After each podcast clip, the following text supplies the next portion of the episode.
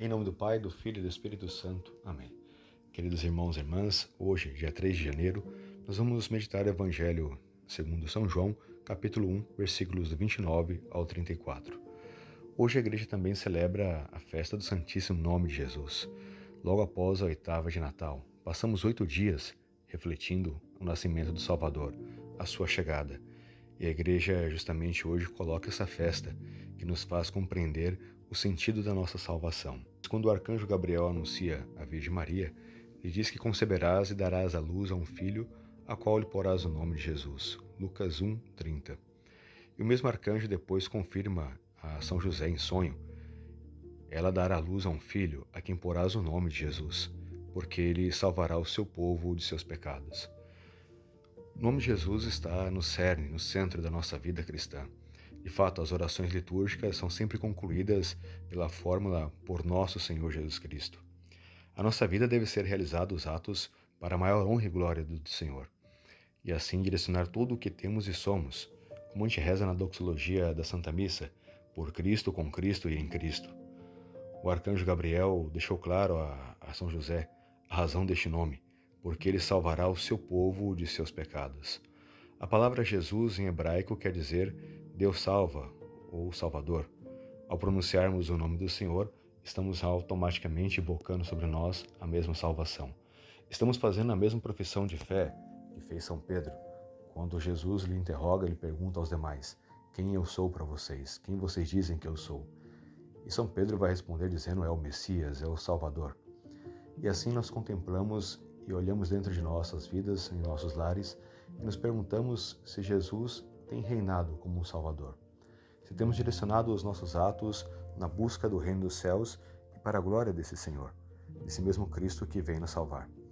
No Evangelho que contemplamos, São João deixa bem claro, João Batista, Eis o Cordeiro de Deus que tira o pecado do mundo. E o mesmo João vai exclamar no final do Evangelho, no versículo 34, Eu vi e dou testemunho este é o Filho de Deus. Saber testemunhar é um ato da gratidão da nossa parte, é reconhecer Jesus como Salvador. Se você sair às ruas e perguntar às pessoas, aos vizinhos, quem é Jesus? Cada um vai dar uma justificativa, uma interpretação. Muitas pessoas interpretam como o tempo do Natal, um momento de paz, de harmonia, de alegria. Mas Cristo é o Salvador, é o Filho de Deus, é o próprio Deus. É necessário professar, crer e viver, testemunhar, como João deixou bem claro, João Batista. Eu dou testemunho. É necessário testemunhar o mistério da salvação. Mas só testemunha a salvação aqueles que experimentaram. Podemos refletir conosco e dizer que as pessoas não testemunham porque não conhecem ou ainda não experimentaram a salvação. Não sabem o que é ser perdoada dos seus pecados.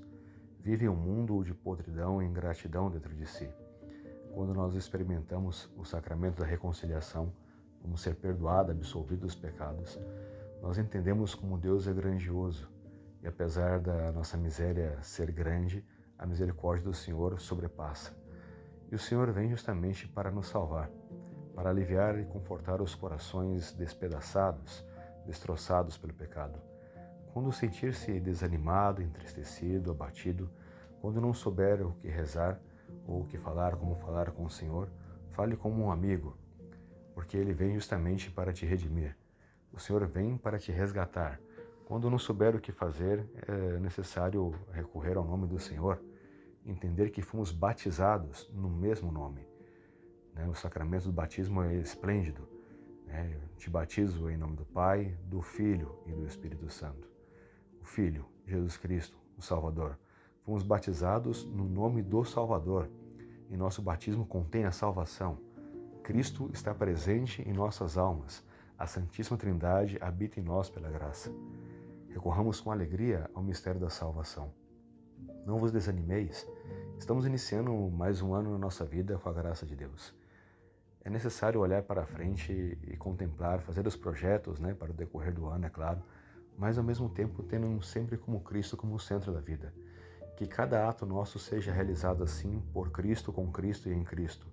Tudo que fomos fazer tem que ser, como dizia Santo Inácio, lá no ano 1500, para maior honra e glória de Deus. Saber glorificar o nome do Senhor em todos os atos, Saber que aonde eu passo eu devo largar esse eh, rastro cristão, realizar todas as obras.